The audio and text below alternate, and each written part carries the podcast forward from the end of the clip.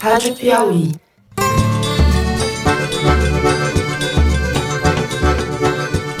Olá, sejam bem-vindos a mais um Foro de Teresina, o podcast de política da revista Piauí.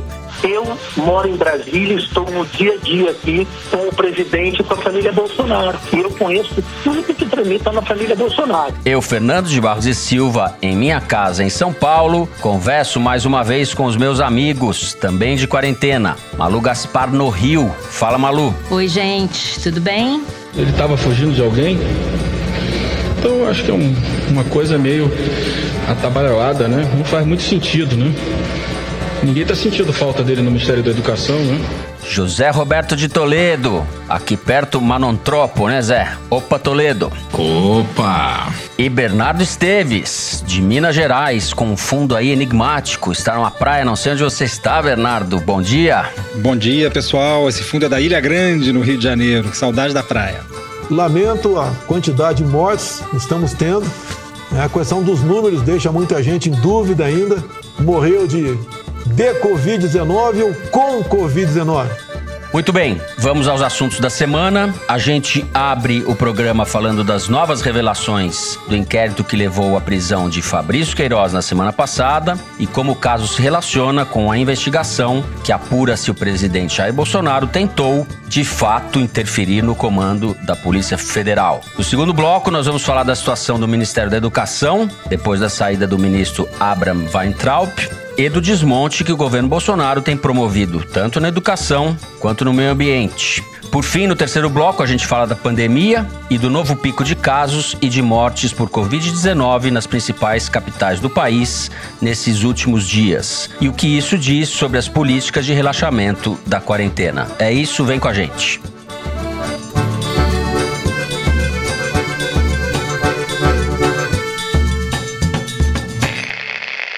Muito bem, a situação do presidente Jair Bolsonaro se complicou bastante desde a semana passada, quando foi preso o ex-assessor de Flávio Bolsonaro, Fabrício Queiroz, no escritório em Atibaia, do advogado Frederic Vassef, ex-advogado de Flávio Bolsonaro agora, mas que se tornou uma espécie de homem-bomba do governo. Muita coisa ainda está para vir à tona no inquérito que levou à prisão de Queiroz, e além disso, há outro inquérito sobre a interferência de Bolsonaro na Polícia Federal do Rio, que se junta com esse caso das rachadinhas. Malu, vou começar perguntando para você como esses dois inquéritos, o das rachadinhas, que é uma investigação que foi conduzida originalmente pela Polícia Civil do Rio de Janeiro, e o inquérito da interferência na Polícia Federal, que é conduzido pela Polícia Federal, como eles se juntam e como eles podem complicar a vida do Bolsonaro. Daí a gente discute um pouco os desdobramentos políticos do caso. O presidente está cabisbaixo, nenhuma piadinha de baixo calão. A última delas aconteceu justamente na véspera da prisão do Queiroz. E nem o anúncio né, de que a Polícia Federal vai precisar ouvi-lo nesse inquérito provocou nenhuma reação mais exacerbada, né? E porque dizem que ele realmente sentiu o baque, né? E aí é que entra esse encontro dos inquéritos. Por quê? Porque nos últimos dias foram revelados alguns papéis do inquérito, uma parte do inquérito que apura a interferência do presidente da República na corporação. E nesse material existe uma petição do advogado do Sérgio Moro, Rodrigo Rios, em que ele pede para que seja levantada a iniciativa do advogado do Fabrício Queiroz de ter acesso a um inquérito que estava correndo na Superintendência do Rio de Janeiro, apurando o envolvimento de uma empresa do Rio Grande do Sul com o caso das rachadinhas. Nesse inquérito havia o famoso relatório do COAF que citava o Queiroz e o Flávio, mas nenhum dos dois era investigado. A Folha de São Paulo descobriu no final de maio que, em 29 de agosto do ano passado, a defesa do Queiroz pediu acesso ao inquérito a uma juíza aqui do Rio. A juíza não deu acesso ao inquérito porque o Queiroz não era investigado, mas permitiu que ele tivesse acesso ao relatório. Até aí, ok, nós estamos falando de 2019 e nessa altura muita gente no Ministério Público, na PF, até advogados de investigados já tinham tido acesso ao tal relatório. O que, aliás, chama atenção. Por que, que ele precisava de acesso ao relatório naquela altura? A questão que está em jogo aí não é exatamente o acesso do Queiroz, mas sim a data em que ele pediu o acesso. Foi justamente em agosto de 2019 que o presidente Bolsonaro começou a dizer que tinha que trocar a superintendência Do Rio, que na época o superintendente era o delegado Ricardo Saad, que não podia ficar ali, que tinha problemas de produtividade, o que também o inquérito mostrou que era mentira. E o que a Folha não publicou e que eu apurei, vou contar para vocês aqui, é o seguinte. Conte para antes... nós, Malu Gaspar. Furo Ouvintes, news. estarei sabendo junto com vocês isso daí. Antes de prejuízo, os advogados tentaram acesso diretamente com o delegado, o delegado que tocava esse inquérito da empresa do Rio Grande do Sul. E o delegado não deu. Valeu! Falou que não ia permitir que eles vissem o um inquérito, justamente porque nem o Queiroz nem o Flávio eram investigados. Então, houve um trâmite anterior ao pedido que foi uhum. feito à juíza. E o Moro sabe disso. Se eu sei, eu acredito que o Moro saiba disso. E por isso que ele jogou esse caso dentro do inquérito do Queiroz. Porque se a data do pedido à juíza é 29 de agosto e a declaração do Bolsonaro de que o Saad tinha que sair da superintendência foi no dia 15 de agosto, antes do pedido à juíza aconteceu um pedido formal ao delegado. Teve uma petição que foi entregue ao delegado e o delegado negou essa petição. Então coincide no tempo. O que o Moro está tentando fazer e que a Polícia Federal vai fazer apurando essa questão é tentar obter a sequência de datas. Em que data que o advogado do Queiroz pediu acesso ao inquérito, para ver se isso tem a ver com o inconformismo do Bolsonaro em relação à Polícia Federal. E certamente, se o Bolsonaro uhum. tiver mesmo que depor nesse inquérito, ele vai ser questionado sobre isso. Então, vai haver aí uma convergência de casos. Qual é a tese da defesa do Moro, que está sendo investigada e que foi falado quando esses documentos do inquérito vieram à tona? De que a questão do Queiroz pode ter sido o que motivou a tentativa do Bolsonaro de interferir na Sim. Polícia Federal. Isso é uma tese a ser provada, mas faz sentido. Isso reforça a insistência com que Flávio Bolsonaro tentou barrar esse inquérito, né, essa investigação do Queiroz. Foram nove vezes no total, né, que ele foi à justiça e conseguiu, num determinado momento, que o Toffoli concedeu, depois isso foi revertido, etc. Né? Graças Continua ao tentando. Toffoli, que os bolsonaristas detonam tanto, Bolsonaro deve um caminhão para o Toffoli né? Sim. E hoje ele está tentando de novo. Tem um julgamento hoje no Tribunal de Justiça do Rio de Janeiro que vai decidir, é um julgamento de um habeas corpus impetrado pela defesa do Flávio, em que ele pede para ter foro privilegiado nesse julgamento, porque uhum. ele diz que ele era deputado estadual à época. Não tem precedente legal disso, pela decisão do STF a respeito disso. Você só é julgado com foro por casos cometidos no exercício do mandato, mas ele está tentando novamente, é mais uma tentativa de tirar e ele quer especificamente tirar o caso Queiroz das mãos do juiz Flávio Itabaiana, aqui do Rio de Janeiro, que ele é. julga que é ligado ao Wilson Witzel. Oi, gente, aqui tô eu para atualizar as informações para vocês, porque nessa quinta-feira o Flávio Bolsonaro conseguiu uma vitória no TJ do Rio. O tribunal concedeu habeas corpus, permitiu que ele seja julgado pelo órgão especial, que é para onde são encaminhados os casos de autoridades estaduais com foro privilegiado, mas uma parte do pedido não foi atendida. Os desembargadores não anularam as decisões tomadas pelo juiz Flávio Tabaiana até aqui. Isso significa que o Queiroz continua preso e que a ordem de prisão da mulher dele, a Márcia Aguiar, continua valendo e ela continua sendo uma foragida. As reportagens recentes mostraram que o Queiroz pagava até mensalidade escolar dos filhos do Flávio Bolsonaro com o dinheiro da rachadinha, plano de saúde. Um negócio escandaloso, né? Um negócio, assim, tá documentado. Os indícios, mais do que indícios, provas, são abundantes. Mais do que isso, né? Não é só que ele pagava mensalidade. O Flávio Bolsonaro não tirava dinheiro da conta, né? Esse dinheiro Então, exato. Ficou provado é que era dinheiro da rachadinha. que, que, ou seja, o dinheiro não era do Flávio, ou é da rachadinha, ou o dinheiro chegou voando, como disse André Sadia a respeito da, da invasão do Queiroz na casa do Vassef. Aqui em casa não chega é. dinheiro, não chega Queiroz, é, não voa nada, nem, ninguém não voa entra nada. pela janela, máximo um gafanhoto. Zé, vamos lá. O que, que você tem para dizer sobre esse bololô?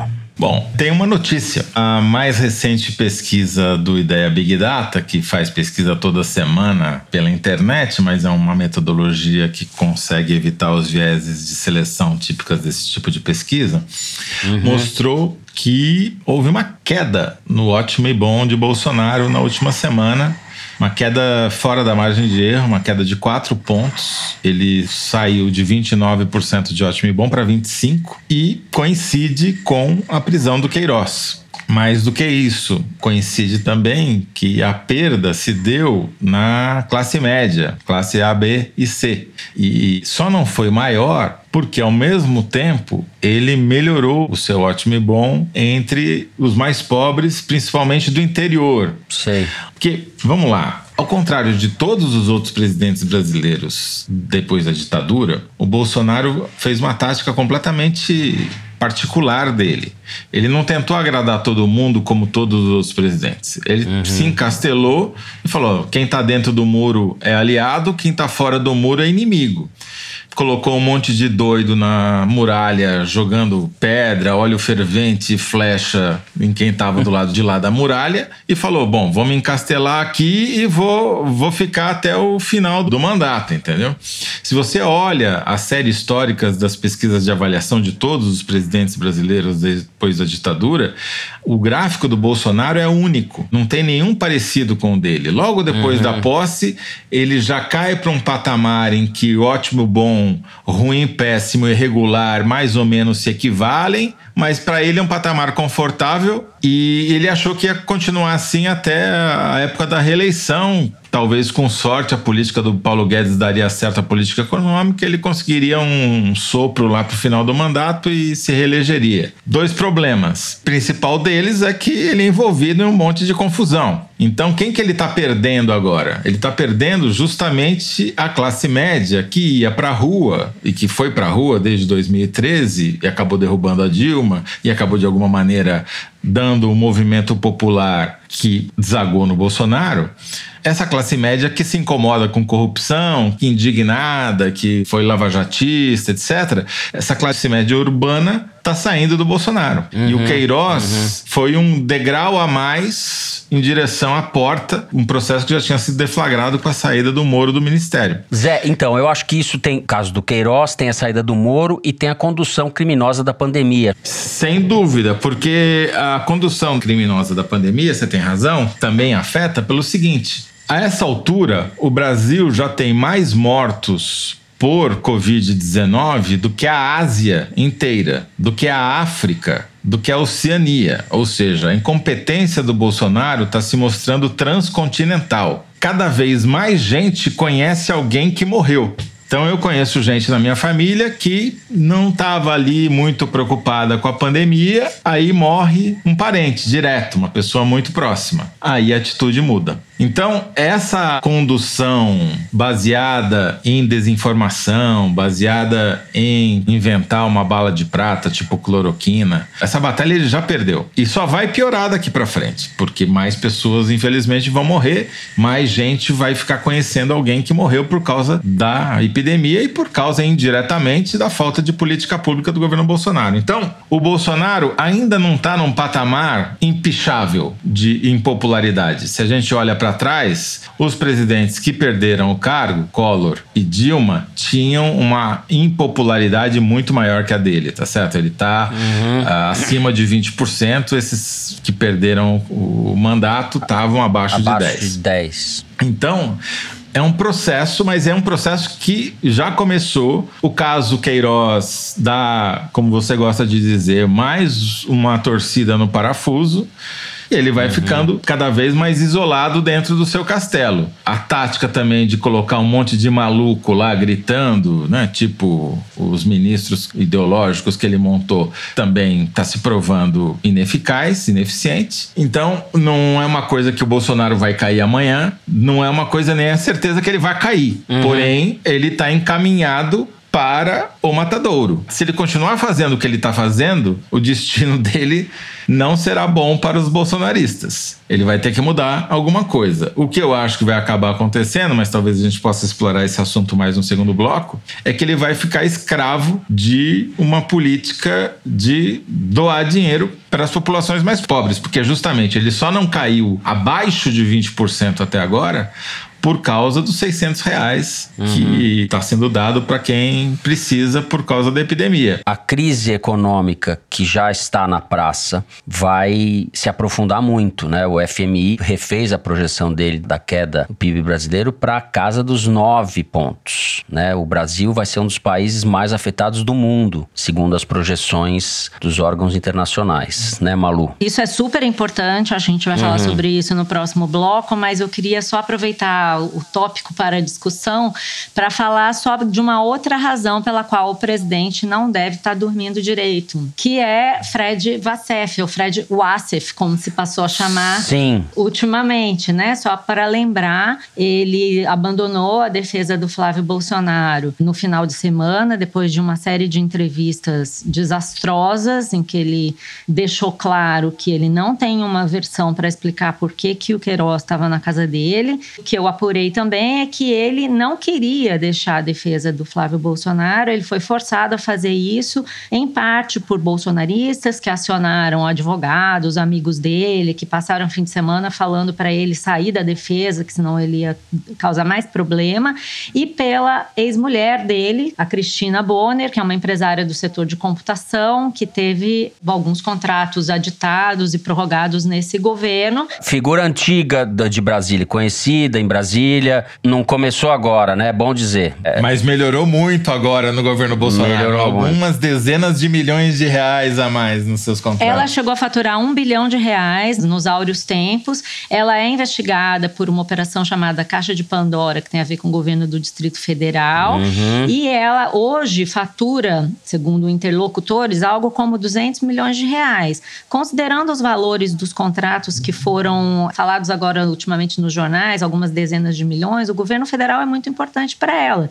Então ela não quer saber de Fred Vassef ou Assef na televisão falando um monte de abobrinha, né, cara? Ele não sabe como que o Queiroz apareceu na casa dele, ele, ele não autorizou o Queiroz a entrar, mas o Queiroz estava lá. O que é facilmente desmentível pelo próprio pedido de prisão cautelar, segundo as mensagens que o Ministério Público recolheu no celular da mulher dele e nos celulares apreendidos, ele tá por ali, por aquela região, pelo menos desde agosto de 2019. Sim, isso está muito claro. Eu só consigo entender a entrevista do Vassef, depois da prisão do Queiroz, como uma maneira de chantagem para os bolsonaros, no estilo daquela fala do Paulo Preto, do PSDB, né? Não se deixa um líder ferido na beira da estrada tal. Exatamente. E só assim se explica, porque ele realmente foi um desastre. É um- uma espécie de vilão de desenho animado ou de filme de terror mesmo. Se né? eu fosse o Bolsonaro, eu ficava longe da letra W, né? Porque Vassef, Weintraub e Weingarten não vai dar boa coisa pra ele. Agora, a julgar pelo que eu ouvi nos últimos dias de bolsonaristas e de gente próxima ao Wassef, eu acho que o poder destrutivo dele é bastante grande. O que eu mais ouço é: eu tenho medo desse cara, eu tenho medo desse Wassef. Não me meta nessa confusão porque eu não quero não ficar perto. E o próprio entorno do presidente avisou a advogada Karina Cufa, que é advogada do presidente, que publicou até uma nota dizendo que o Wassef não é advogado dele, para ela não provocá-lo, porque ele é perigoso. Então, eu acho que nesse contexto não é desprezível o que vai acontecer com Fred Wassef. Muita gente, inclusive, acha que em algum momento ao longo da investigação ele vai acabar preso, o nosso anjo. Então, tudo isso pode trazer consequências muito sérias, né, para o presidente e para o Flávio, enfim. É, personagens sinistros perto dele, o, aquela turma lá que, no entorno do Collor, né, Zé? PC Farias, etc. Parecem lords perto dessa turma. Tô com saudade de Paulinho Gasolina, que era como o PC Farias era conhecido em Alagoas antes de ficar famoso. É, o tal do Vassef que entrou 13 vezes, pelo menos, no Palácio da Alvorada, né? Teve com o presidente, entrava lá toda hora, enfim. É uma coisa realmente merda a milanesa. Me diga com quem andas, te direi quem és, né? O velho ditado continua valendo. Posso só fazer um comentário rápido para não perder minha apuração? Não perca a apuração. Os ouvintes adoram. Não, é porque é o seguinte, eu fiquei muito curiosa com esses advogados que estão assumindo as defesas do Flávio e do Queiroz no lugar do Asif, do outro advogado uhum. Queiroz, eu nem me lembro mais quem era. E aí eu andei assuntando com os criminalistas aí que eu conheço, os caras do Rio, de São Paulo, renomados, que me fizeram algumas estimativas de valores da causa. E aí, por exemplo, Rodrigo Roque e Luciana Pires, advogados do Flávio Bolsonaro, estima-se que pelo inquérito eles cobrem 300 mil reais pela atuação no inquérito e se tiver uma ação na justiça, alguma coisa entre 1 milhão e 3 milhões de reais. O Cata Preta, que é o advogado do Queiroz, parece que é até mais caro, porque ele tem mais casos e ele é mais experiente. Então, bota aí mais 300 mil e alguma coisa entre 1 milhão e 3 milhões de reais. E o Nabor Bulhões, que é advogado do Marcelo Odebrecht, um dos criminalistas mais famosos do país, que o Flávio uhum. Bolsonaro andou sondando para contratar, não trabalha numa ação como essa por menos de 5 milhões de reais. Eu fico perguntando, da vai onde vai sair o dinheiro? Vai ter que vender chocolate que não acaba mais na lojinha da Copenhague, hein? Maria Lúcia Gaspari, você com todo esse talento foi ser jornalista, tá vendo? Você errou de profissão. É, menina, é o que eu falo, não tem chocolate, ninguém entra voando na minha casa. Bom, vamos pro segundo bloco falar da tragédia no Ministério da Educação e da crise generalizada no governo. Vem com a gente. Muito bem. Abraham Weintraub está nos Estados Unidos, foi fugido, de certa forma, para lá deixou o Ministério da Educação e atrás de si um legado desastroso. A gente tem muita coisa para falar sobre o passivo que ele deixou no MEC. O Weintraub está sendo agora questionado a respeito da nomeação que ainda tem que ser aprovada como diretor executivo do Banco Mundial. A Associação dos Funcionários do Banco soltou uma nota repudiando a nomeação dele, o que cria no mínimo um constrangimento. Não quer dizer que ele não vá ser nomeado, mas cria um constrangimento para o governo Bolsonaro e para o Brasil, evidentemente. José Roberto de Toledo, vamos começar a falar disso daí por onde? Então, Fernando, do mesmo jeito que o Bolsonaro está perdendo a sua base de apoio, e a gente vê isso nas ruas, como ele perdeu as ruas, né? Porque perdeu as classes médias urbanas. Ele também está perdendo, ou já perdeu, hegemonia nas redes sociais, como os levantamentos semanais que Arquimedes faz para o Foro de Teresina tem mostrado já há algum tempo. O que está ficando claro, segundo os analistas aqui da Arquimedes, é que cada vez mais os bolsonaristas têm que se refugiar nos debates virtuais nas redes em teorias da conspiração, em notícias falsas, em desinformação, em mudar o assunto, porque as batalhas travadas em cima de fatos, em cima de números, de estatísticas, de coisas concretas, de políticas públicas, de ações de governo, eles estão perdendo todas de lavada. E do mesmo jeito que o Weintraub fugiu para Miami, eles fogem de qualquer discussão concreta e de qualquer coisa que mencione o Queiroz. Né? O que aconteceu com Weintraub no final de semana foi que os bolsonaristas tentaram transformá-lo numa espécie de herói, mito, vítima, e isso durou um dia e logo depois ele foi caindo no esquecimento, o assunto foi se perdendo.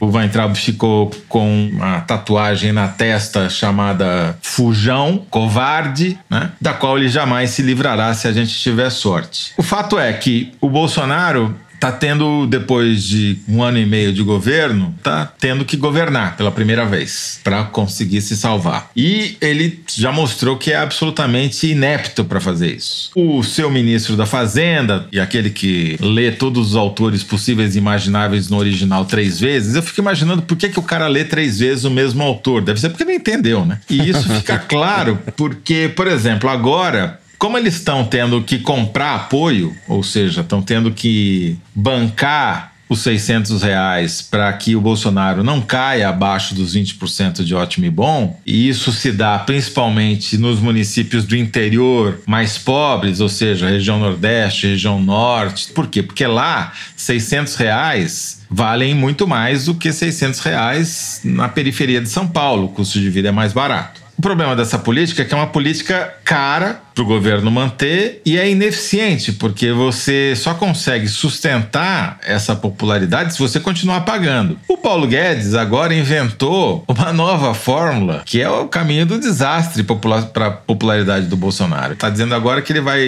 Isso veio, dizem as matérias, a pedido do próprio Bolsonaro. Então ele vai reduzir primeiro de 600 para 500, depois de 500 para 400, depois uhum, de 400 para 300, uhum. depois de 300 para nada. O efeito disso na psicologia social já tem vários estudos mostrando é mais ou menos o seguinte: a felicidade é uma equação que é expectativa menos realidade. Então o cara vai esperar 600 receber 500, já vai ficar puto porque ganhou 100 reais a menos. No mês seguinte ele está esperando 500, vem 400, ele vai ficar mais bravo ainda porque já perdeu 200. No terceiro mês, quando ele está esperando 400, vem 300. Fala, pô, já perdi 300 e no quarto mês que ele está esperando 300 vai vir nada. Ou seja, a reação dessa política que eles acham que vai ser positiva tem tudo para ser negativa. Então, o Bolsonaro está numa equação que é muito difícil de sustentar com um ministro fiscalista como é o Paulo Guedes, que é ou ele gasta ou ele se desgasta. Não tem outra alternativa, porque a tática que ele vinha adotando até agora foi destruída pela pandemia, pelo escândalo do Queiroz, mas principalmente pela sua transatlântica, transoceânica, intercontinental incapacidade de governar. Malu, vamos voltar um pouco para a questão da educação. Eu acho que você tem coisas a nos dizer sobre o espólio, vamos chamar assim, de Weintraub. Sim, eu acho que é bastante importante a gente analisar com detalhe essa questão da educação por várias razões, né? A ação do governo na educação nessa pandemia ou a inação é também um caso impressionante, né? Como o governo não conseguiu reagir e coordenar iniciativas quanto à educação na pandemia desde que o coronavírus chegou no Brasil. O que a gente sabe é que todas as ações que vêm sendo tomadas estão sendo tomadas ou por redes de escolas particulares, ou por uniões de secretários municipais de ensino, ou por gestores estaduais, assim como no caso da saúde, todo mundo se virando como pode, sem poder contar com uma ajuda mais coordenada do governo federal. O que a gente está vendo é uma briga pelo cargo de ministro da Educação, né? Depende de quem foi escolhido para esse cargo, o futuro das políticas de educação que precisam ser implementadas se a gente quer sair dessa pandemia com o um mínimo de dignidade. Vamos pensar que assim, milhões de crianças fora da escola, com pais desempregados, é. a gente não precisa de alguém que queira que as famílias voltar aos valores da família no Ministério da Educação. A gente precisa de alguém que bote em ordem coisas muito básicas que precisam estar funcionando para que a gente contenha minimamente o estrago da pandemia. Nessa pandemia, quem são os mais afetados? São os mais pobres, são mães de crianças que estão fora da escola, que não têm creche, que precisam trabalhar. Então, nós não estamos falando de besteira, nós estamos falando de desigualdade social. As universidades federais não estão, muitas delas não estão tendo aula, você não sabe o que vai acontecer com o Enem. E tem uma coisa super importante que está sendo discutida no Congresso, que é o Fundeb, é o Fundo de Financiamento da Educação Básica no Brasil, que precisa ser regulamentado até o final do ano, do contrário, você não vai ter como financiar a educação básica no país. E é uma questão super relevante, né, para todo mundo que depende de educação pública e também quem não depende. É uma questão de civilização. E o que aconteceu ao longo de todo o ano é que os deputados fizeram uma proposta de valores e aplicação do dinheiro. Tem uma briga muito grande entre as redes, né? Quanto de dinheiro vai para a prefeitura, quanto de dinheiro vai para o Estado. A professora Dorinha, que é uma deputada relatora desse projeto, já fez a proposta e ficou esperando que o Abraham Weintraub enviasse a proposta do governo. Ela está esperando até agora. O que a gente consegue ver nesse governo é que ele não resolveu, no ano e dois meses que ele ficou no cargo, nada, praticamente, do que era preciso resolver. Não estou falando para fazer uma revolução na educação, não. É para fazer as coisas andarem. É o Fundeb que precisa ficar decidido quanto dinheiro vai ser, para quem vai, como vai ser aplicado, a tempo hábil de ser incluído no orçamento do ano que vem.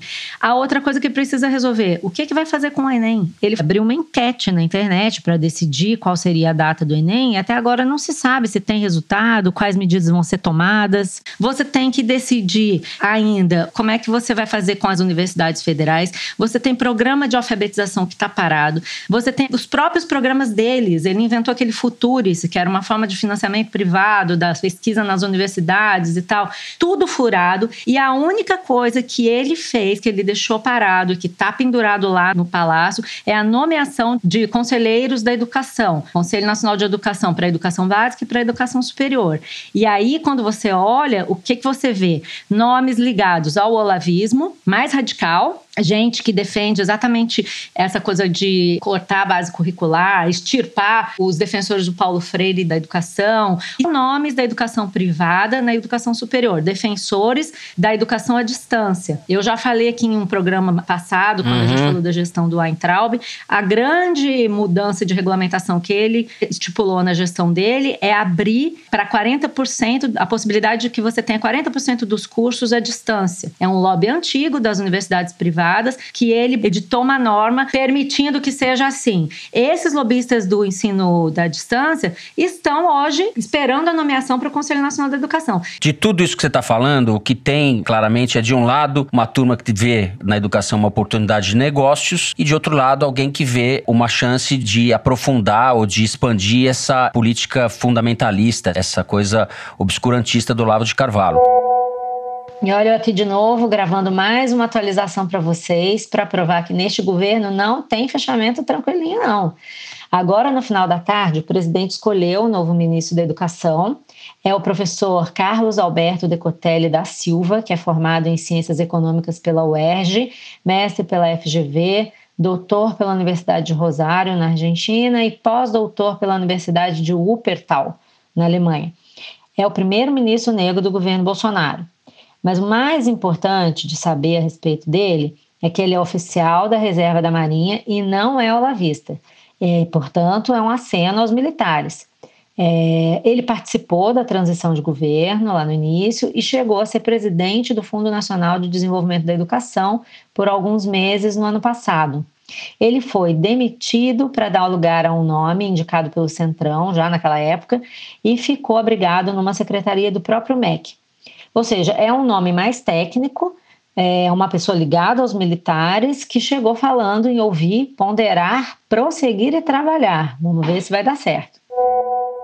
A pandemia mostrou o fosso entre a educação privada e o ensino privado, que é de uma elite, é minoritário no país. A imensa maioria da população estuda em escola pública. O governo não teve nenhuma política para a área e o fosso se acentuou. Isso está sendo falado com frequência que os alunos da rede pública foram largados à própria sorte, né? Enfim, não há a menor perspectiva de que o Bolsonaro venha resolver, venha dar uma boa solução para a questão da educação no Brasil. Não há, não há. É a ruína, é uma degradação. Vai entrar o retrato acabado do que o Bolsonaro pensa pensa a respeito da educação. O que eu acho, Fernando, é que do mesmo jeito que o Centrão, que é a política mais antiga, velha e caquética, uhum está tomando conta do governo do ponto de vista da articulação política e Sei. verbas, etc., os lobbies empresariais também se apoderam de governos fracos. Você tem razão. Aconteceu, por exemplo, no governo do antecessor, ou seja, no governo Temer, em que o governo é muito impopular, muito fragilizado, os lobbies empresariais vão lá e tomam posse. Isso dá uma sobrevida para o governo, porque está lá hoje o presidente da Fiesp, puxando o saco do Bolsonaro, então conseguiram fazer um acordão para aprovar uma política de privatização do setor de saneamento, que envolve bilhões de reais em concessões, enfim. Esses negócios tendem a aumentar à medida que o governo Bolsonaro se fragiliza. Sim, é o momento dos abutres, de certa forma, de aproveitar as oportunidades de negócio que podem surgir no momento de fragilidade do governo. O problema é isso que você falou antes. A crise econômica vai se aprofundar, vai se aprofundar de maneira dramática no Brasil. A gente está prevendo uma queda, volto a falar, de 9% do produto interno bruto. E não sei quais podem ser as consequências sociais dessa situação, sabe? É, as pessoas vão passar fome, o desemprego Bom, vai ser gigantesco. Tem milhões de pessoas desempregadas, né? Isso é, não sou eu, não é você. Você está com seu emprego eu tô com meu emprego, são as mais pobres, né? Bom, com isso a gente fecha o segundo bloco do programa. Vamos agora para o número da semana. O Luiz Maza, nosso diretor, lê para a gente um dado tirado da seção Igualdades, que é publicada no site da Piauí. Fala aí, Luiz. 48 mil, Fernando. Esse é o número da semana. Sabe o que é isso? Isso é a quantidade de armas de fogo que foram registradas no Brasil esse ano. De janeiro a abril, 48 mil. Isso é três vezes a média que foi registrada de 2015 a 2019, nesse mesmo período. Né? É a maior quantidade de armas que já foi registrada no Brasil desde que esses dados estão disponíveis, ou seja, desde 2009, pelo menos. A maior parte desses registros são de posse, não de porte de arma. Quer dizer, a pessoa que registrou não pode sair andando com a arma na rua, em tese. Mas o impressionante é o seguinte: a cada 10 armas que foram registradas, 6 foram por cidadãos comuns. Só as outras 4 que foram compradas por órgãos e servidores públicos que têm de fato direito ao porte de arma, como policiais, delegados, etc.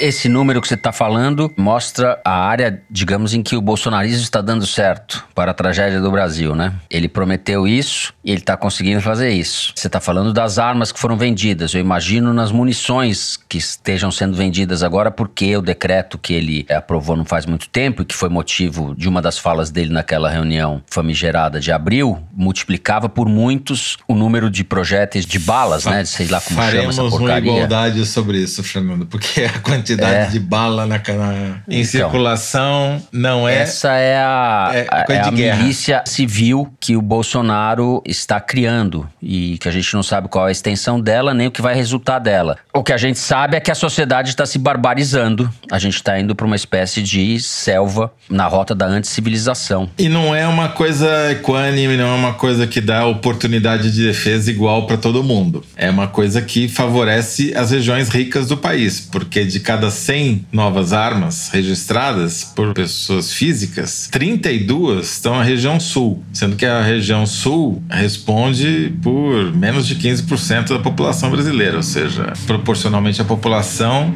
é a região que mais se arma e a região mais rica também. Né? É, ele só pensa nisso, né? Só pensa em arminha, revólver, dar tiro. É a única coisa que doente tem na cabeça. Essa que é a verdade. A única política que ele tem, a única coisa que ele pensa é isso. Bom, depois desses dados tão promissores e agradáveis a respeito do futuro do Brasil, vamos pro terceiro bloco, falar da situação da pandemia. Vem com a gente. Essa sim tá boa.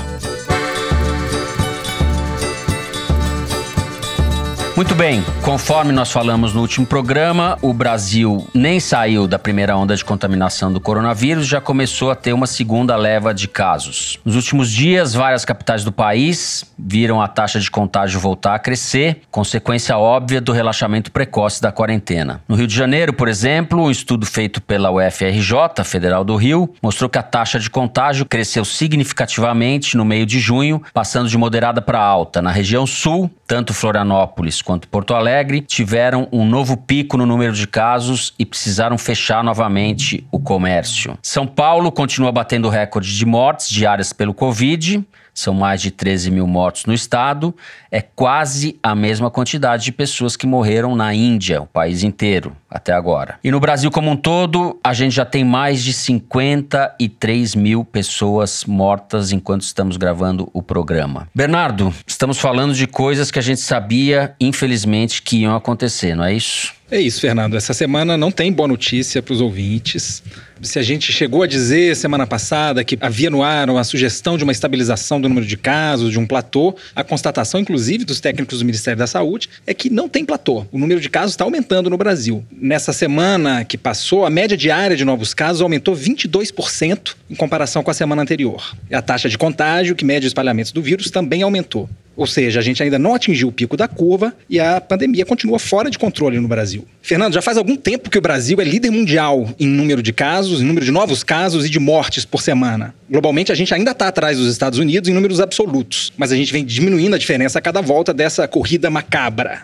A gente está no caminho, no percalço dos Estados Unidos, mas a verdade é que eles começaram a reagir como se tivessem acuados pela perseguição brasileira. Nessa quarta-feira, os Estados Unidos atingiram um recorde de número de casos registrados num só dia, desde o começo da pandemia. Foram quase 37 mil casos. No contexto, o Brasil já tem sistematicamente registrado mais de 40 mil casos por dia nos últimos dias. E o que é que esses dois países têm em comum? Para começo de conversa, eles são liderados por presidentes negacionistas que minimizam a gravidade da pandemia, defendem a cloroquina, a gente falou muito disso por aqui. E eles querem também tirar as populações de casa e mandar para cova, enquanto botam a culpa das mortes nos governadores. O Donald Trump, outro dia, afirmou que os Estados Unidos deviam parar de testar a sua população para não ter um aumento no número de registros. Outro ponto em comum entre os dois países é que os dois vêm registrando recordes de casos enquanto relaxam as medidas de isolamento social. Nesses últimos dias, vocês devem ter visto fotos de praias lotadas na Flórida e no Rio de Janeiro.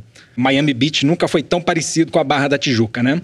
Um outro ponto em comum entre os dois países é o fato de que a dinâmica interna da pandemia mudou. Nos Estados Unidos, a pandemia chegou, contudo, em Nova York, por exemplo, onde os casos parecem estabilizados atualmente. Hoje, os estados que estão puxando a curva para cima estão no sul e no oeste. É o caso de Texas, Arizona, Oklahoma e Carolina do Sul, que registraram todos eles recorde de casos nos últimos dias. E no Brasil também a gente viu uma mudança na configuração geográfica da pandemia. Atualmente, a gente tem focos de espalhamento rápido do vírus em localidades como Goiás, que é o estado que teve maior aumento proporcional do número de casos na última semana. Os estados do sul, que pareciam menos afetados pelo vírus no início da pandemia, pandemia agora estão com quadros preocupantes. Curitiba triplicou o número de casos em menos de um mês e corre risco de colapso das UTIs. Aqui o caso de Minas Gerais, que aparecia bem nas uhum. estatísticas, mas isso era provavelmente um fruto da subnotificação. O estado já está na ponta do ranking dos estados com as UTIs mais lotadas. A ocupação passava de 90% no começo dessa semana. E a gente vinha falando também da interiorização da pandemia nos últimos programas, né, Fernando? Essa tendência continua acentuada. Dois de cada três novos casos registrados no Brasil estão nas cidades do interior e não nas capitais. Em São Paulo, é um crescimento muito grande no interior do estado. Pois né? é, os novos casos estão mais no interior do que na capital. E por fim, um último ponto em comum com os Estados Unidos é realmente a flexibilização antes da hora, né? Tem muita cidade abrindo shopping, restaurante, como se nada tivesse acontecendo. O campeonato carioca chegou a voltar, mas tornou a ser interrompido e parece a situação parece meio indefinida atualmente. Mas para o registro, eu acho que vale lembrar que só no elenco dos 20 times da Série A do Brasileirão, os testes mostraram que havia nada menos que 95 atletas que haviam sido infectados. É mais um uhum. golaço do coronavírus, né? E ainda nesse quesito da flexibilização, queria citar um estudo da Universidade de Oxford que concluiu que oito das capitais brasileiras que começaram a reabertura fizeram isso antes de estarem prontas para isso, conforme os critérios da OMS, incluindo Rio e São Paulo. Mas nada disso é novidade para você que ouve o foro toda semana e eu fico até meio constrangido de estar aqui falando a mesma coisa a cada semana, nesse eterno dia da marmota que é a pandemia sob Bolsonaro, né? Isso porque, de novo, eu vou me repetir, é que falta teste, falta estratégia para rastrear os contatos dos infectados, falta informação para a população. Acho que, em resumo, falta uma política nacional coordenada de combate à pandemia. O que a gente vê são os militares agindo meio estabanadamente para combater os focos de incêndio, enfim, mas sem um norte é. muito claro. Pazuelo, não é Toledo? O Weintraub da Saúde? É o Waizuelo, né? Waizuelo. Um W também. Fernando, o que a gente está assistindo no Brasil e nos Estados Unidos, além de tudo isso que o Bernardo muito bem desenhou, é que são dois países com diferenças regionais grandes e por isso os timings, os tempos dos diversos surtos uhum. da epidemia ocorrem em tempos diferentes. Quer dizer, primeiro nas cidades que têm hubs internacionais, né? Aeroportos internacionais, São Paulo, Rio de Janeiro, Fortaleza, Recife, Manaus. Aí foi a região norte, que foi a transmissão pelo Rio Amazonas. Agora está chegando nos estados que estavam achando que estavam superando a pandemia, que iam passar que nem super-homem, que ninguém uhum. ali era suscetível ao vírus, que é obviamente uma estupidez. Então, chegou na região sul, chegou na região centro-oeste e infelizmente vai crescer, porque não tem política pública para evitar. Os caras ficaram negando, negando, negando, negando e agora vão ter que aceitar, aceitar, aceitar, aceitar o inevitável. O problema que eu vejo é que não tem política pública federal, que é o mais grave, porque você não tem uma orientação única de como proceder. Sim. Mas também falta política para os estados. Mesmo o estado de São Paulo, que no começo foi elogiado, falta claramente uma política pública. Ficam que nem barata tonta, abre, fecha, abre, fecha, abre, fecha. Não tem nada de científico, é tudo marketing, seu Dória também. Por sinal, também omite dado, porque se você pega uhum. o dado uhum. da Prefeitura de uhum. São Paulo, é maior que o dado divulgado pelo governo estadual. Eles vêm com uma explicação, não, porque são sistemas diferentes. Isso é incompetência. O nome disso chama-se incompetência. O que interessa é quantas pessoas estão ficando doentes, quantas estão morrendo. E está aumentando. Aumentando cada vez mais. E quem? Os mais pobres, é óbvio, que sempre pagam a conta. Você pega os Sim. dados da cidade de São Paulo, a gente já está com mais de 6.400 mortes por Covid e nada, absolutamente nenhuma outra causa de morte matou mais gente do que a Covid na cidade de São Paulo esse ano. É um recorde. Isso acabou de acontecer em junho, mérito das repórteres Camille Lichotti e Emily Almeida, que descobriram, estão fazendo um vídeo muito bacana sobre isso. Procurem no site da Piauí. É impressionante. Você soma todas as mortes por câncer e não chega no número de mortes de Covid. Isso sem somar as mortes de suspeita de Covid. Porque se somar as duas, dá mais de 10 mil mortes em menos Sim. de seis meses. São Paulo só perde hoje para Nova York como cidade onde mais gente morreu de Covid. Nova York teve mais de 17 mil mortes. Porém, Nova York foi um pico muito alto, muito rápido e regrediu rapidamente. Hoje está morrendo um terço das pessoas que morrem em São Paulo diariamente. Então, infelizmente, se os gestores públicos federais, estaduais e municipais não tomarem vergonha na cara, que vai acontecer aqui que nós vamos passar Nova York. São Paulo vai entrar para a história como a cidade que mais matou por Covid-19 nessa pandemia. Malu. Não, eu acho que tá falado, né, o que está acontecendo com a gente. Eu só queria chamar atenção para um relatório que foi votado ontem no TCU, em que os ministros do tribunal discutiram justamente a estratégia do governo federal para o combate à pandemia. E o que ficou claro é que é consenso, né? Não existe estratégia para o governo do Brasil de combate à pandemia. E isso tem resultado nas mortes das quais a gente está falando. O que o, o, ministro escreveu quanto à auditoria dos técnicos do TCU, o ministro Vital do Rego, é que não se identificou diretrizes capazes de estabelecer objetivos a serem perseguidos por todos os entes e atores envolvidos, ou seja, está documentada a completa falta de coordenação. E o mais triste é que pouco pode ser feito para obrigar o governo de imediato a fazer esse tipo de política, né? Inclusive os ministros reclamam muito, tem até um áudio que eu ouvi hoje do ministro Vital do Rego reclamando que não tem um médico com quem se possa falar e tirar dúvidas no Ministério da Saúde sobre as políticas que estão sendo implementadas. Só tem sargento, tenente, é, o, cabo. O, o, idiota do ministro não dá nem entrevista, não participa nem de coletiva. É um vexame. e quando ele dá, ele fala que o Nordeste fica no hemisfério norte. Não tem ministro, cara interino e não dá entrevista. Isso é crime de responsabilidade do Bolsonaro. Só isso já seria motivo suficiente para que houvesse um processo de impeachment. O que a gente está vendo é um morticínio que poderia ser evitado. O Brasil está matando as pessoas deliberadamente. O governo brasileiro está matando as pessoas deliberadamente. E também os governos estaduais, em vários casos, como disse o Zé, tem muita marketagem. As pessoas se destacaram por contraste em relação ao Bolsonaro no início, mas agora a gente está vendo que tinha muito de marketing também nisso. Então, o que eu achei interessante desse relatório é que muito pouca coisa pode ser feito para obrigar o governo a tomar providências, mas uma das medidas que o TCU sugeriu, e essa sim o governo tem que obedecer, é apresentar um relatório sobre as reuniões, as decisões, as discussões uhum. do Comitê de Crise para o coronavírus no Brasil. E isso pode levar justamente a essa, eu não sei se a gente pode chamar de auditoria, verificação, autópsia ou coisa do gênero, para a gente entender quem é responsável pelo quê. Talvez daí possa surgir algum tipo de responsabilização prática desses gestores que estão deixando o Brasil à deriva, né? Só para lembrar, tem uma outra coisa que também está para ser decidida, que é a política do governo em relação à cloroquina. O próprio TCU deu um prazo para o Ministério da Saúde se explicar quanto a essa política, em que que se embasou, por que que está distribuindo cloroquina na rede pública, por que é tal prioridade. Esse prazo está para vencer essa semana. Então, eu acho que a tendência, embora a coisa seja seja lenta é justamente de a gente começar a ver esse tipo de cobrança. Esse relatório é detalhado e nada impede que os políticos de oposição, ser parlamentares responsáveis, enfim, peçam a responsabilização de quem fez as barbeiragens. Então eu acho que a coisa é meio lenta, mas eu não acho que é impossível a gente levantar quem tem culpa de quê, quem tomou as decisões desastrosas, e isso vai começar a ser feito, entendeu? Daqui para frente. Infelizmente não vai resolver nada, não vai poupar a vida de ninguém, mas pelo menos a gente pode entender melhor o que, que foi feito, né? O descalabro, como é que se deu esse descalabro, né? E a incompetência vai ter um outro aspecto que a gente não vai ver já, mas vai ver daqui a alguns meses, talvez anos. Estava conversando essa semana com o Gil Castelo Branco, que é de uma associação chamada Contas Abertas, que talvez faça um dos melhores trabalhos no Brasil de fiscalização de gasto público.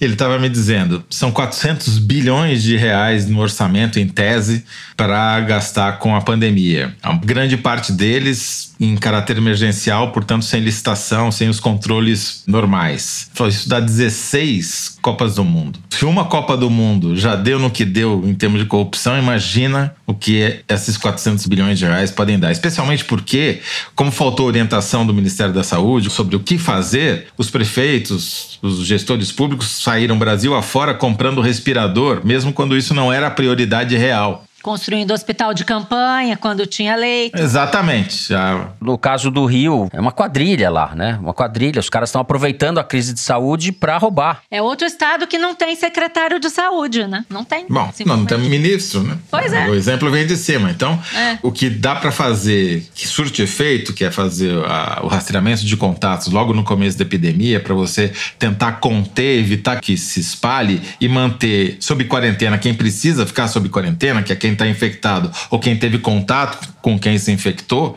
em vez de você fazer quarentena para todo mundo quando a situação sai de controle, é o único jeito, é a única medida que você tem, isso daí não dá dinheiro, porque não é licitação. Isso daí é contratação de pessoal, é treinamento, é capacitação, é gestão, entendeu? Agora, comprar respirador é fácil e dá margem para negócio. Bom, é isso. Infelizmente, a gente não tem coisas agradáveis a falar a respeito disso. O Brasil vai despontando aí como o país mais vexaminoso, mais vexatório. Vamos ser um caso de estudo no futuro de tudo que não deveria ser feito e dos crimes que foram cometidos em relação ao enfrentamento dessa pandemia. Terminamos assim o terceiro bloco do programa e vamos para o Kinder Ovo para tentar descontrair um pouco. A produção me informa que a Malu acertou os últimos quatro Retomei, retomei. Depois de uma quarentena, e assim. que eu se acertar hoje vai ser a nova pentacampeã. Em vez de pedir música no Fantástico, ela vai ter que cantar uma música. Alguma punição tem que ter essa Ah, porcaria. isso não é Mas aí a punição é pra gente, né? É pra gente, exato. Eu adoro cantar. Você sabe que meu sonho era ser cantora de boate, É uma... né? Opa! Sempre foi. Malu, continue aí sendo essa brilhante repórter que você é. Vamos lá, Luigi. Eu falei isso pra ela se distrair, Pra ver se ela é. esquece. Vamos lá. Eu tô tão pé da vida. Porque você faz tudo isso certinho. E por causa de um. de um cara que não vai com a tua cara. Por que ele não vai com a tua cara? Porque você tá chamando atenção demais. A Joyce. E Raça, não é mano. na base da ameaça. Não. Não, porque a ameaça é a minha família que sofre. Ô, Tony, eu tô ao vivo, eu já te ligo, tá? E vi vocês com um imenso aparato que vocês A têm de Detone, segurança Caroline dizer que vocês estão Detone, se sentindo não? ameaçados. Quem é é um de- Não me venham com essa história. É a Sara Quem Giromi. deveria estar sofrendo quebra de sigilo bancário não sou eu, mas pelo menos uns 300 deputados. Eu não tô chorando de tristeza, eu tô chorando de raiva. Porque eu entrei nessa vida política É a Zambelli. pra poder desmascarar os corruptos, não pra ser confundido com eles. A Zambelli. Carla Zambelli. Mas é má atriz, não? Mas é má atriz, pelo amor de Deus. Além de ser uma péssima deputada, é uma atriz de quinta a voz categoria. dela tá diferente quando chora, né? Ô, Tony, peraí que eu já te ligo, que eu tô chorando aqui, peraí. Ah, pastar. Aqui, deputada Carla Zambelli, PSL de São Paulo, fez esse desabafo sentimental no canal do YouTube dela mesma, no último dia 16. Acertei a Carla Zambelli, mas ficou. é porque ela não. Nossa, arrasou, não- funcionou sua estratégia diversionista. Funcionou. Mas antes eu chamei ela de Joyce Hasselman. E, foi Ah, uma- e ela foi- nunca vai te perdoar por isso. Nunca vai me perdoar, o que é bom. O que é bom porque a gente também não perdoa ela. Eu achei que era a mulher do Queiroz em algum áudio do Ministério Público. Essa senhora foi crescendo no bolsonarismo, né? Ela virou representante da tropa de choque, né? Tem todos os méritos pra isso, né? É, casou até com um militar, te- tinha o Moro como padrinho, não é? Olha, lamento então ter acertado. Ilustre deputada Carla Zambelli. Fernando impediu o pentacampeonato da Malu. ah, Sacanagem é Fernando, isso. mas Eu isso é tô só uma aqui questão pra- de tempo. Eu tô aqui pra atrapalhar a vida da Malu. é ou não é? é o, é o job description do.